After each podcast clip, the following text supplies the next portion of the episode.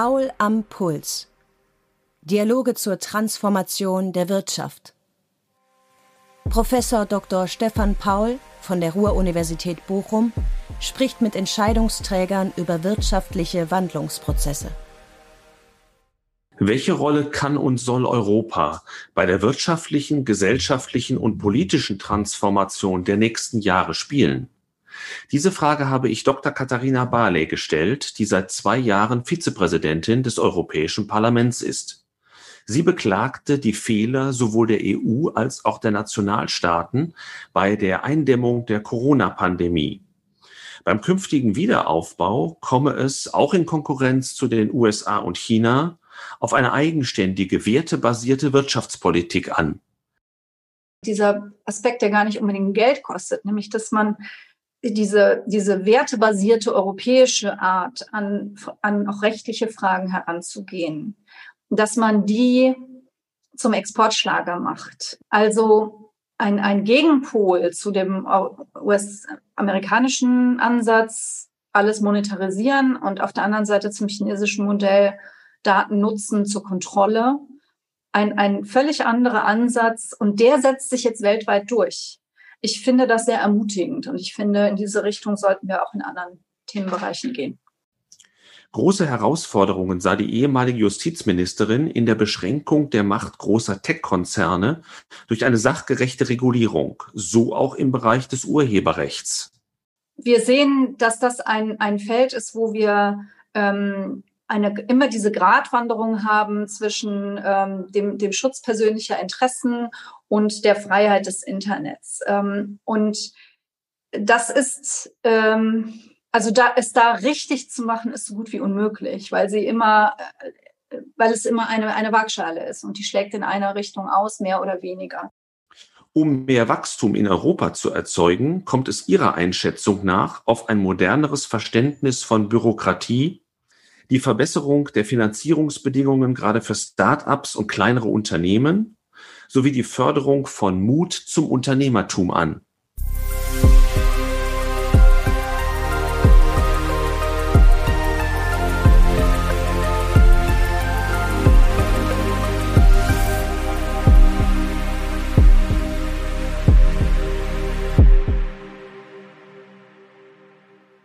Ja, Frau Dr. Bahler, herzlich willkommen bei Paul am Puls. Ich freue mich, dass wir heute sprechen können über langfristige Transformationsprozesse, die in Deutschland ja auch stark abhängig sind von den Weichenstellungen in Europa. Und Sie als Vizepräsidentin des Europäischen Parlaments können uns besonders fundiert Auskunft geben.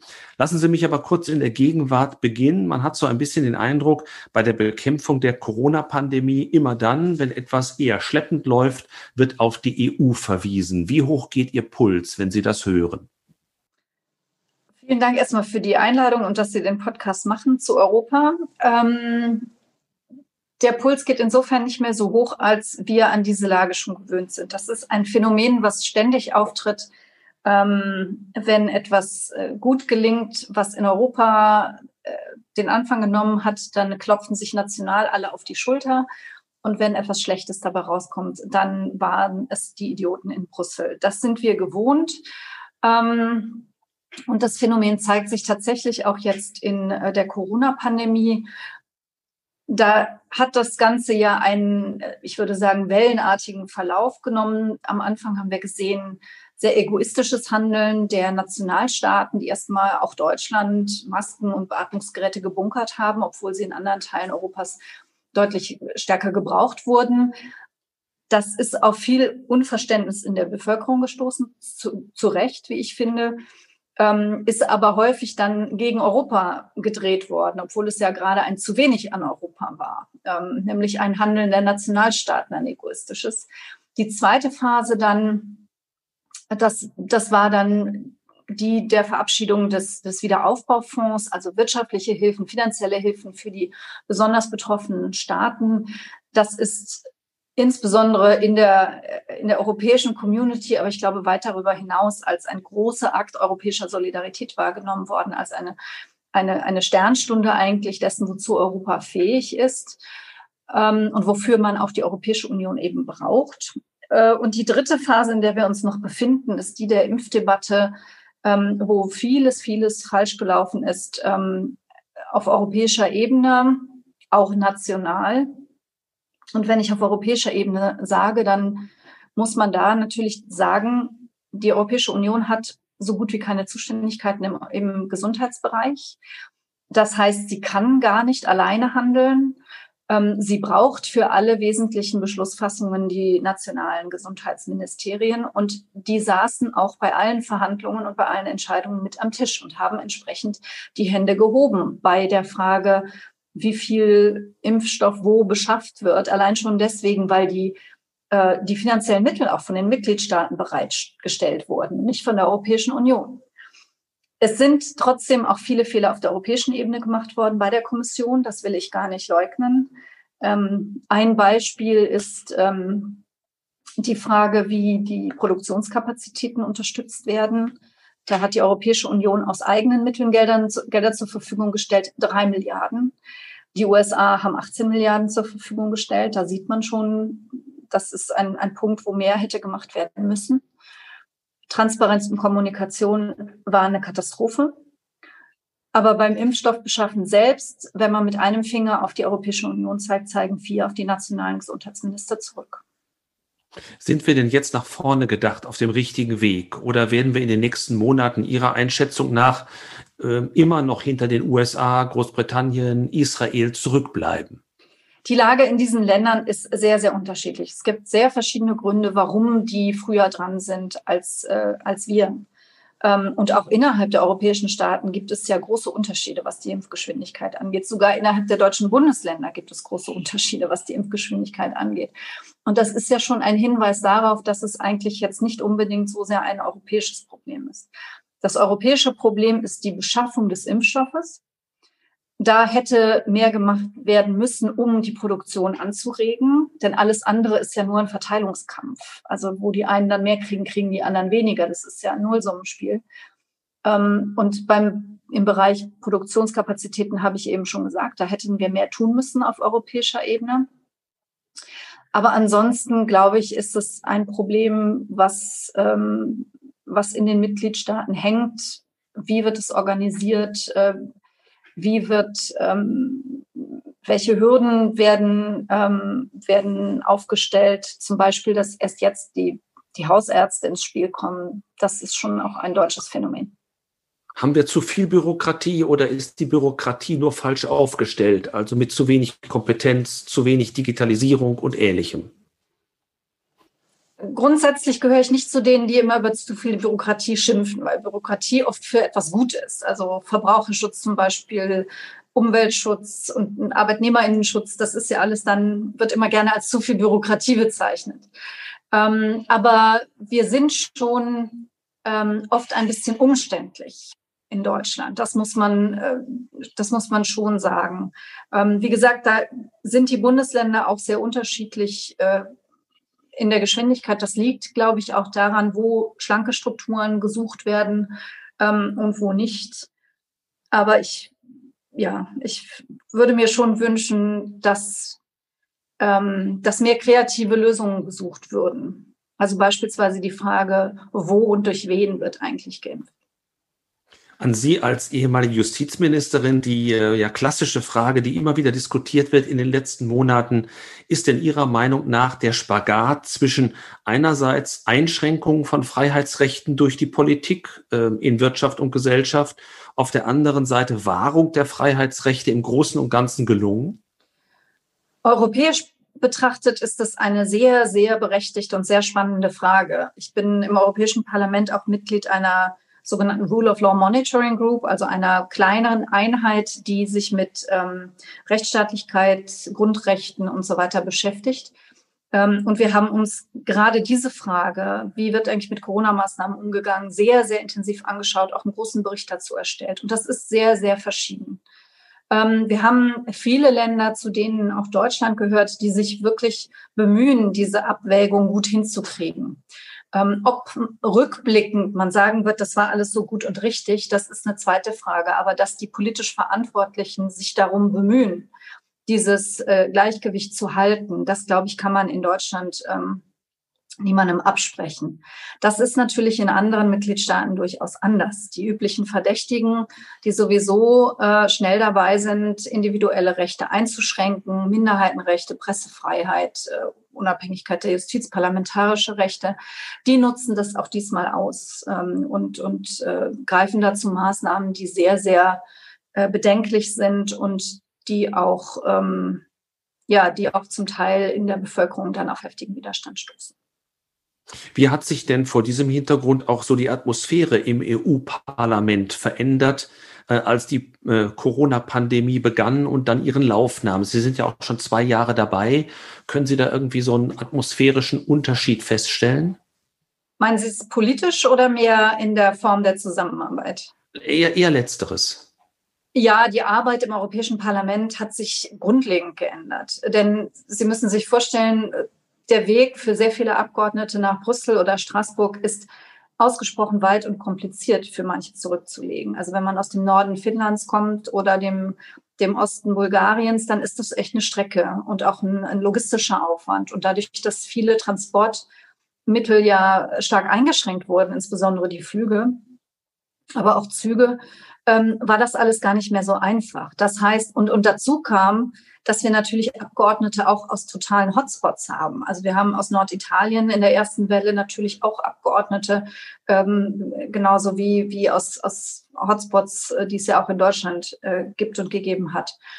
Das führte dazu, dass ähm, und auch eine sehr hohe Anzahl an Fällen innerhalb des Parlaments irgendwann, dass ähm, die Möglichkeiten, remote teilzunehmen, deutlich ausgeweitet wurden. Wir können uns also jetzt in jede Ausschusssitzung zuschalten und auch ähm, zugeschaltetes Wort ergreifen, inklusive Übersetzung. Das ist schon auch eine, eine, wirklich, eine wirkliche Meisterleistung. Da sind auch innerhalb des Europäischen Parlaments die Programme zum Teil dafür erst geschrieben worden, die es brauchte.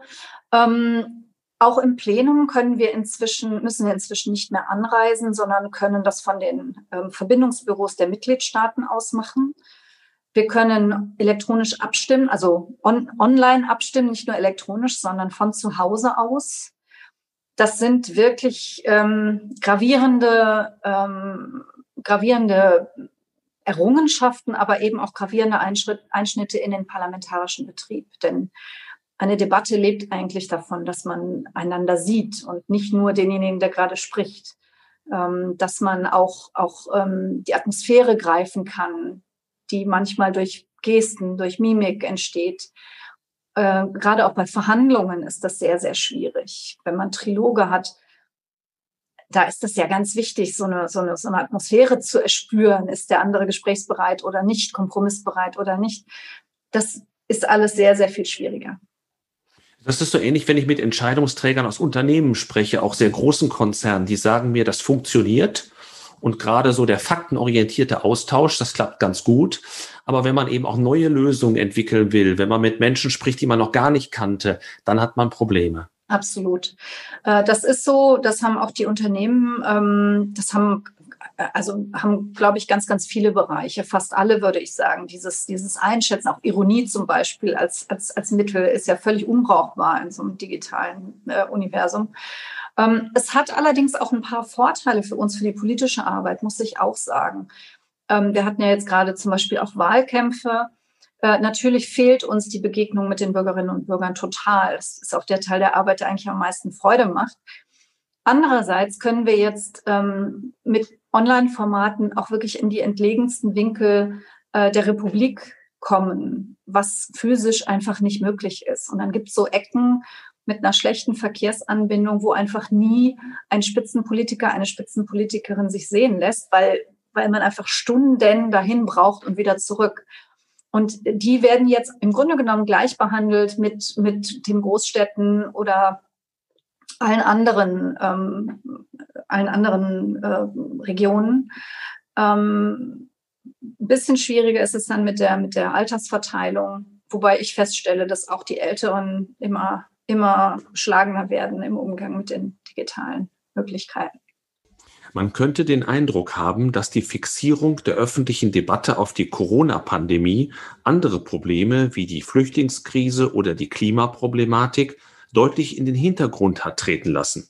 Ist das so oder täuscht der Eindruck? Das ist so. Ähm, das gilt insbesondere für die Flüchtlingskrise. Ähm, die deutsche Ratspräsidentschaft, zweite Hälfte 2020, hatte sich ja vorgenommen, dort einen großen Schritt nach vorne zu tun.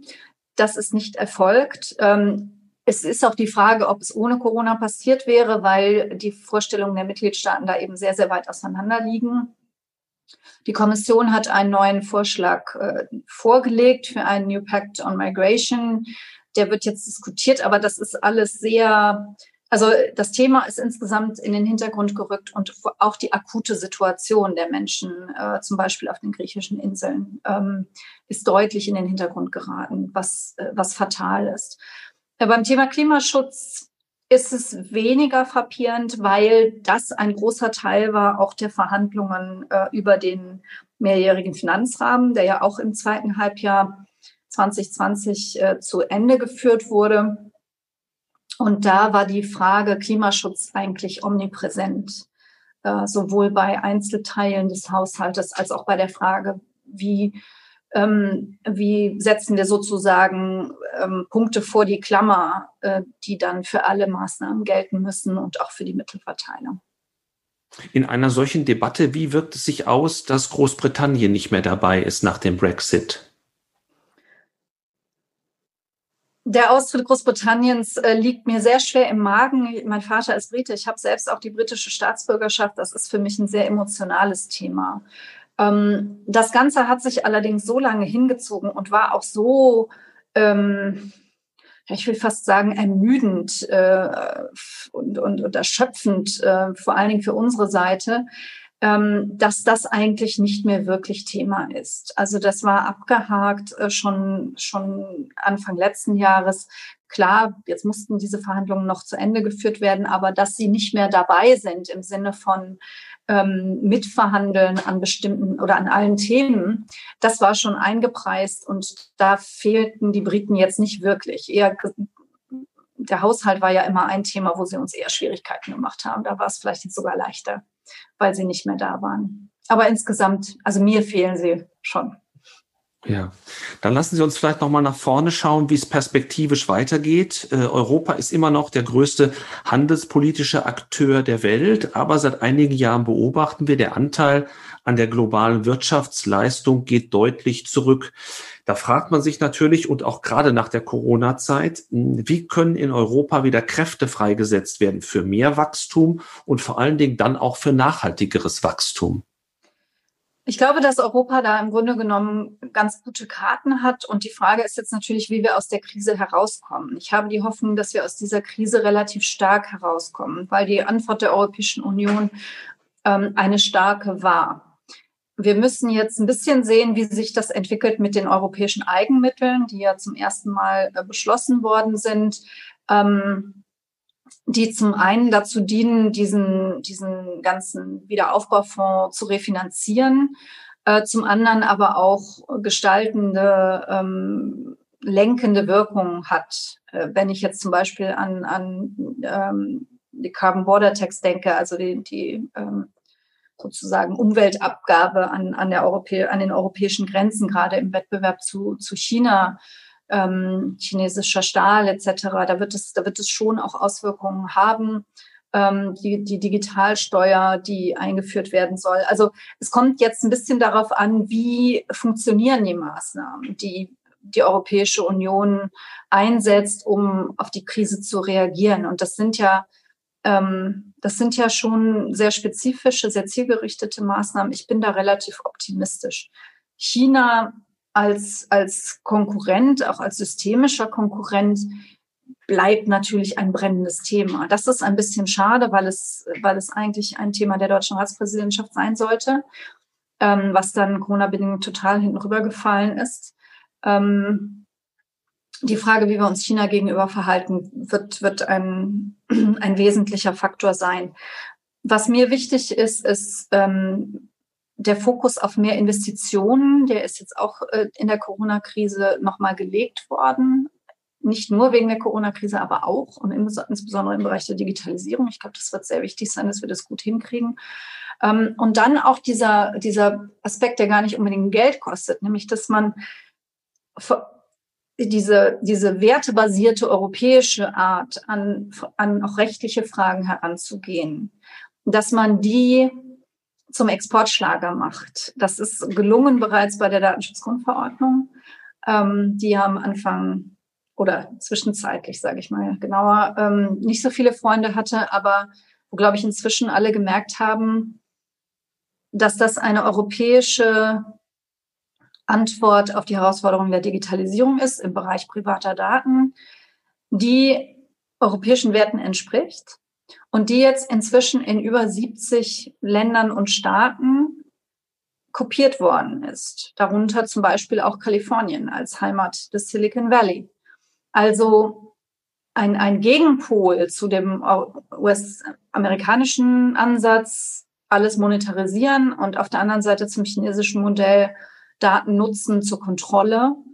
Ein, ein völlig anderer Ansatz und der setzt sich jetzt weltweit durch. Ich finde das sehr ermutigend und ich finde, in diese Richtung sollten wir auch in anderen Themenbereichen gehen. Das ist sicherlich ein Leuchtturm. Auf der anderen Seite muss man sagen, dass immer noch Europa relativ abhängig ist von den weltgrößten Tech-Konzernen. Äh, in dem Zusammenhang war auch zu lesen, dass unsere Bundeskanzlerin auch zusammen mit anderen Amtschefinnen in einem Brief an die EU-Kommissionspräsidentin mehr digitale Souveränität eingefordert hat. Was gehört für Sie zu dieser digitalen Souveränität und wie kann eine solche Unabhängigkeit ähm, für Europa auch erreicht werden?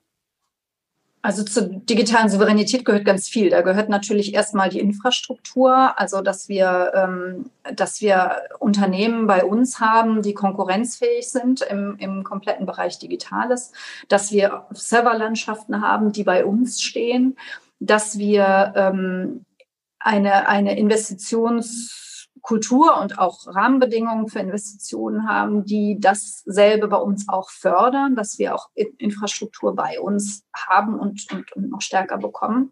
Und dann gehören eben auch die rechtlichen Rahmenbedingungen dazu. Ähm, die, die Dominanz und zum Teil die Monopole ähm, der amerikanischen Giganten die ist da. Ähm, das ist jetzt natürlich eine sehr, sehr spannende Debatte, wie man damit umgeht.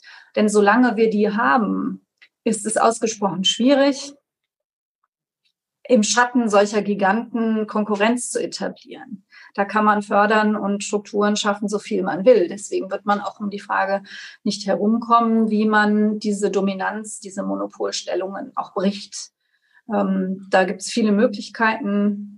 Das kann man mit Wettbewerbsrecht tun, das kann man ähm, äh, steuerpolitisch äh, angehen, das kann man ansonsten regulatorisch äh, versuchen. Dieser Ansatz zum Beispiel Daten für alle, den finde ich auch ausgesprochen spannend. Also da gibt es jede Menge Ansätze. Also wenn man darauf kommt, dann muss auch das Stichwort Urheberrechtsreform irgendwie fallen, denn das hat Sie sehr beschäftigt, als Sie Justizministerin waren. Die Geschichte ist dann äh, weitergegangen auf der EU-Ebene. Dort gibt es eine Urheberrechtsrichtlinie, das ist ein Rahmen und der muss bis Juni, glaube ich, diesen Jahres in nationales Recht übertragen werden. Jetzt gibt's Sorgen vieler Menschen, die auf der einen Seite sagen, ja, das ist natürlich berechtigt, dass ein Urheber auch die Rechte an seiner geistigen Leistung behalten soll. Ähm, auf der anderen Seite fürchtet man, dass die Informations- und Meinungsfreiheit beschnitten wird. Und diejenigen, die sich dort äh, positioniert haben, sind nicht irgendwer, sondern es sind große Verlage, es sind renommierte Zeitungen, es sind populäre äh, Künstler, die gegen den aktuellen deutschen Gesetzentwurf äh, sich ausgesprochen haben. Wie sehen Sie im Moment den Stand der Dinge auf diesem Feld? Also es ist guter alter Brauch, dass man sich nicht äh, zu den äh, Gesetzesvorhaben der Nachfolgerin äh, positioniert. Deswegen werde ich mich da jetzt äh, eher zurückhalten. Ich werde es ein bisschen allgemeiner machen. Ähm, wir sehen, dass das ein, ein Feld ist, wo wir ähm, eine, immer diese Gratwanderung haben zwischen ähm, dem, dem Schutz persönlicher Interessen und der Freiheit des Internets. Ähm, und das ist, ähm, also da es da richtig zu machen, ist so gut wie unmöglich, weil sie immer, weil es immer eine, eine Waagschale ist und die schlägt in einer Richtung aus, mehr oder weniger. Ähm, das war für mich eine sehr unangenehme Debatte, das, äh, das werden Sie mitbekommen haben. Ich habe mich da mal ein bisschen aufrecht gehalten mit den Erfahrungen meines Vorgängers Heiko Maas, der damals das Netzwerkdurchsetzungsgesetz eingebracht und äh, auch zu Ende geführt hat. Ähm, ich erinnere mich noch gut, wie der wirklich wüst, wüst beschimpft worden ist. Ich habe selbst eine Veranstaltung mit ihm gemacht. Also da wurde der wirklich, dass er nicht angespuckt wurde, war so das Letzte. Aber er wurde auch von den eigenen Leuten, also wirklich der Zensurvorwurf war noch der, der kleinste sozusagen. Ähm, und wenn ich jetzt diese Diskussion führe über das Netzwerkdurchsetzungsgesetz, dann heißt es eigentlich von denen, auch wirklich von denen, äh, ich war letztens mit, mit Renate Künast zum Beispiel da in einem äh, in einem in einer Veranstaltung und die Grünen waren da glaube ich damals auch ziemlich vorneweg, ähm, die jetzt eigentlich alle sagen, es ist zu weich, es ist nicht genug es wird nicht genug getan gegen Hate Speech, gegen Desinformation. Ähm, da muss mehr gemacht werden. Dieses Netzwerkdurchsetzungsgesetz braucht mehr Zähne. Und ähm, das ist jetzt nicht, nicht dieselbe Debatte natürlich, aber beim, äh, beim Leistungsschutzrecht ähm, musste ich natürlich als verantwortliche Ministerin mir alle Seiten anhören. Und das habe ich auch getan. Ich habe die auch nicht einzeln gehört, sondern ich habe die in Gruppen eingeladen. Also, dass, dass die sich auch gegenseitig ihre Argumente ähm, um die Ohren hauen konnten und, und, und ich auch die, ähm, die Dynamik und, und, und die, ja, die Gegenüberstellungen dann auch ähm, für mich bewerten konnte. Und was, also der, diese, der, der Aufreger war ja im Grunde genommen, dass äh, die Freiheit des Internets wird eingeschränkt.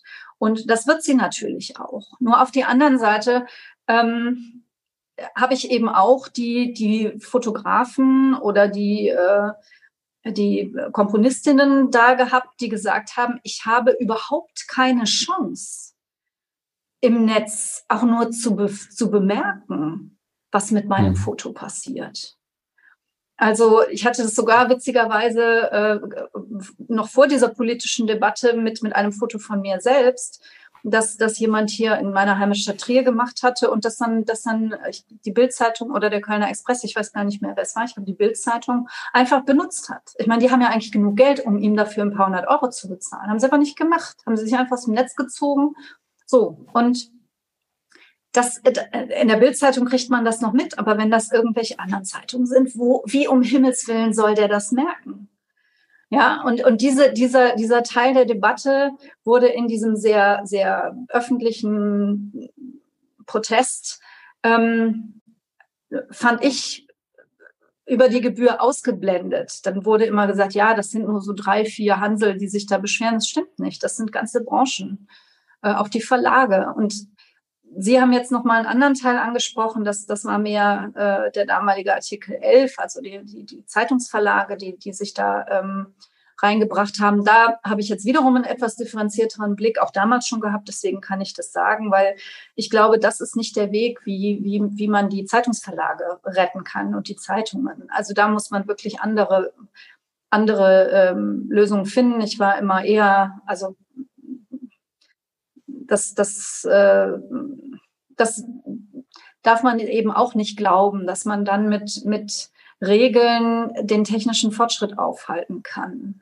Da braucht man ja, die, andere. Ich denke auch, die, die Verlage sind ja auch Profis. Also für die gelten, glaube ich, auch andere Spielregeln. Ich glaube, es wird dann kritisch, wenn man selbst als, ähm, als Individuum auf sich gestellt auch gezwungen wäre, gegen große Plattformen vorzugehen. Da hätte man zwar vielleicht auch eine Chance, aber das wäre sehr aufwendig, das würde viel Zeit kosten.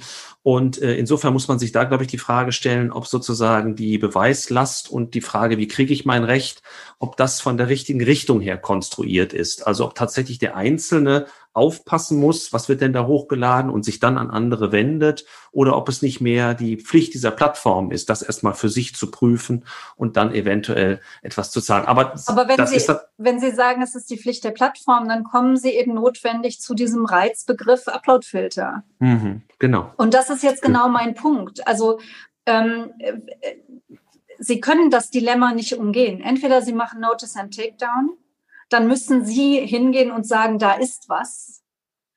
Dafür müssen sie es über, müssen sie überhaupt erstmal eine Chance haben, das zu bemerken. Mhm.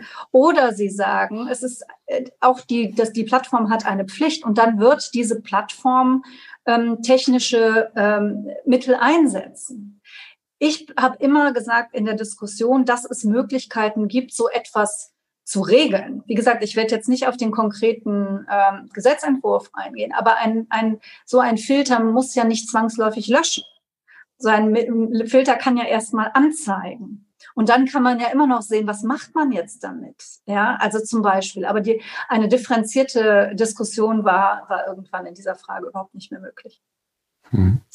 Vielleicht von diesem Digitalisierungsthema noch einmal übergegangen zu einer etwas weitergehenden Frage. Wenn man jetzt äh, nochmal dieses Stichwort von der digitalen Souveränität bemüht. Es geht ja auch auf anderen Feldern um Unabhängigkeit, um Krisenschutz, um Autonomie für Europa. Ähm, wie kann dieser Weg gelingen, sozusagen zu mehr Resilienz, wird heutzutage auch gerne gesagt, ohne dann aber protektionistisch zu werden? Das wollen wir ja eigentlich auch nicht. Genau, das ist auch ein schmaler Grad. Also sicherlich muss es äh, über den Bereich Investitionen gehen, ähm, über den Bereich äh, Fortschrittsfreundlichkeit, auch in der Forschungslandschaft beispielsweise. Ähm, es geht, also das, was mir Gründerinnen und Gründer in meiner politischen Laufbahn, die ja so lange jetzt noch nicht dauert, aber immer wieder gesagt haben, ist, wir sind in, zumindest in Deutschland, aber eigentlich gilt das für ganz Europa, ganz gut da drin, die Anfangsphase anzu, also anzuschieben. Äh, da kriegt man noch Geld.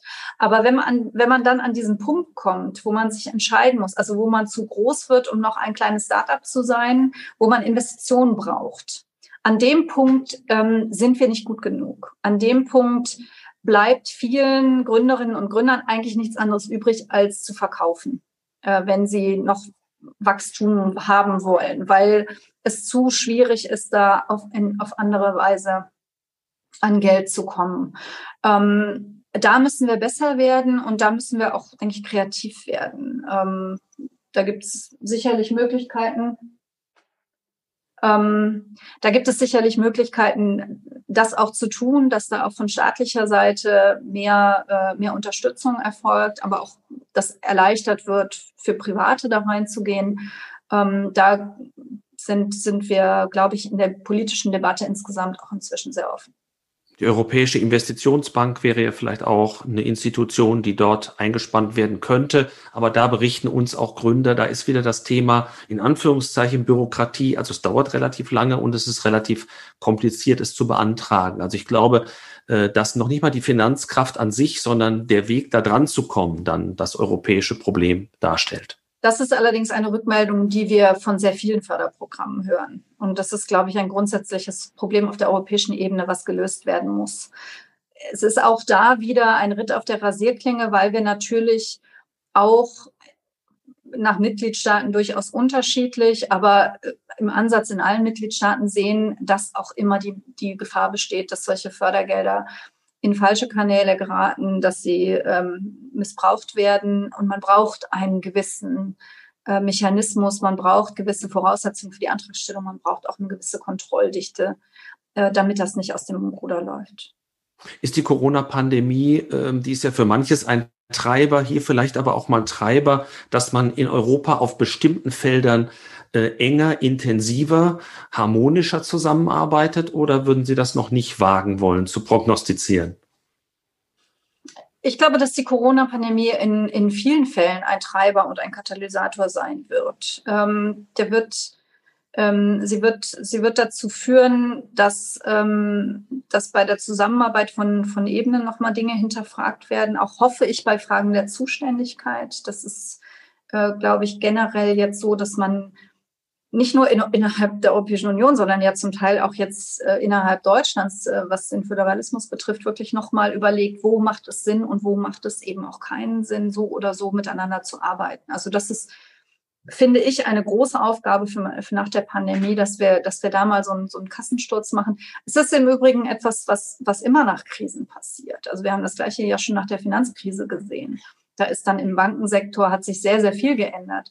Ich würde mich nur, ich würde mir nur wünschen, dass es nicht immer eine Krise braucht dafür, sondern dass wir uns mal generell dran setzen und uns für viele Bereiche fragen, ähm, welche, welche Strukturen haben sich bewährt, wo, eine ganz wichtige Frage, wo wollen Bürgerinnen und Bürger mehr Europa, weniger Europa?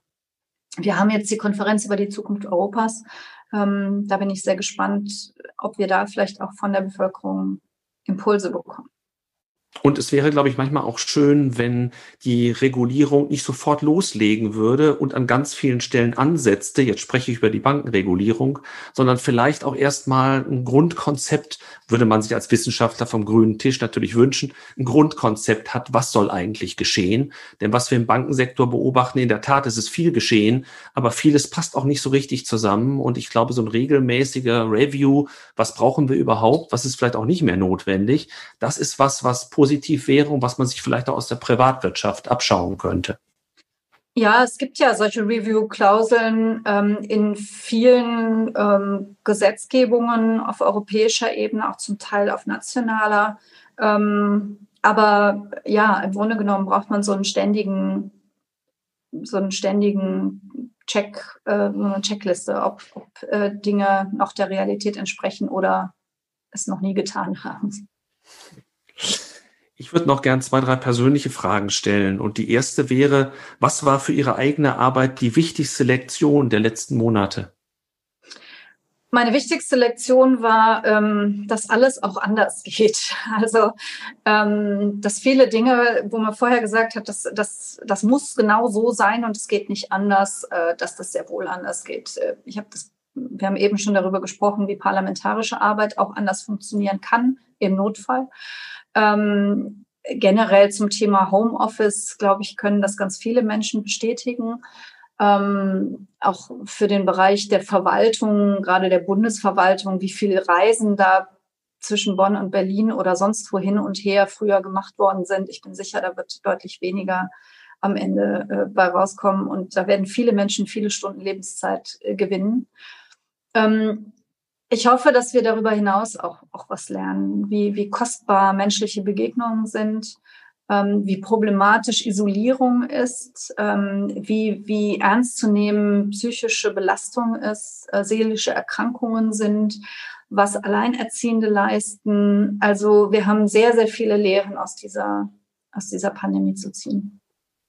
Ähm, wie kann man jüngere Leute für das Mitwirken in politischen Institutionen begeistern? Ich habe gesehen, Sie haben auch einen eigenen Podcast. Also Sie äh, testen auch sozusagen ganz neue Möglichkeiten.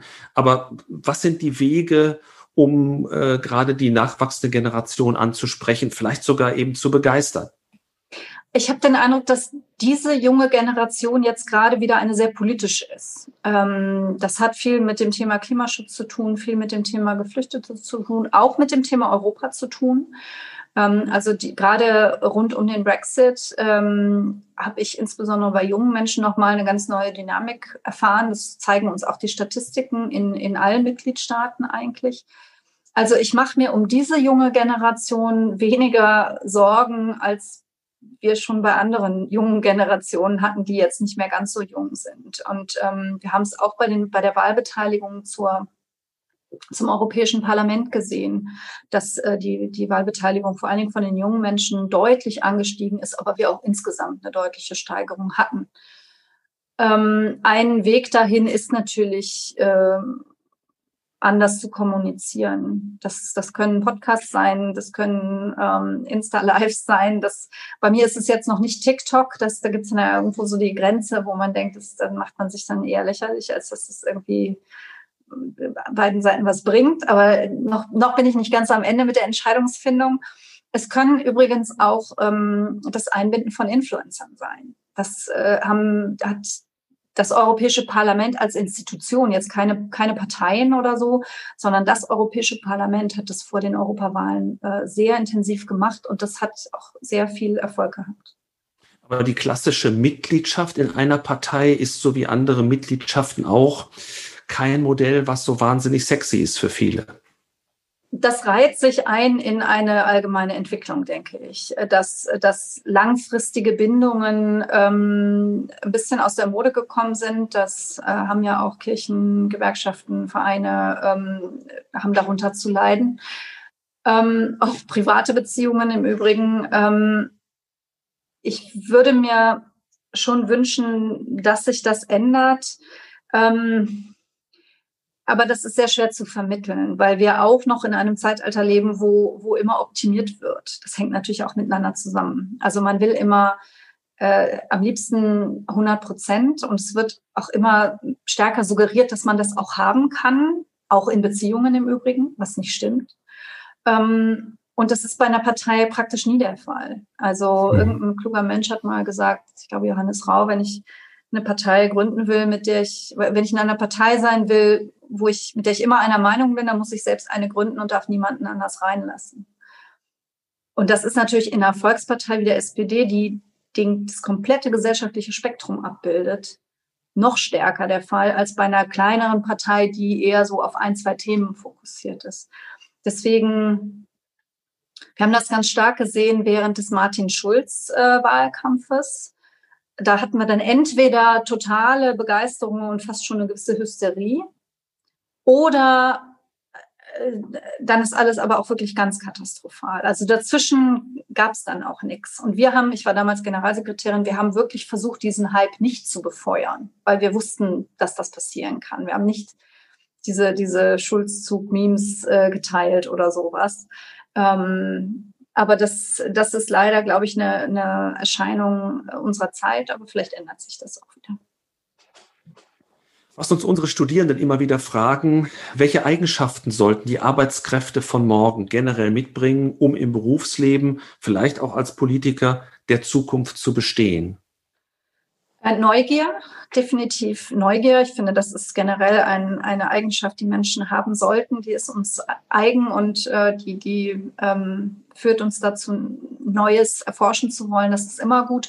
Mut, ganz sicher. Ähm, das betrifft auch, glaube ich, alle Bereiche. Man muss irgendwann mal springen und nicht drauf, das sage ich jetzt insbesondere zu den Frauen, nicht drauf warten, bis man 100% sicher ist, dass man etwas hundertprozentig kann und das hundertprozentig gut machen wird. Das dann bis dahin haben längst fünf Männer gesagt, ich mach's.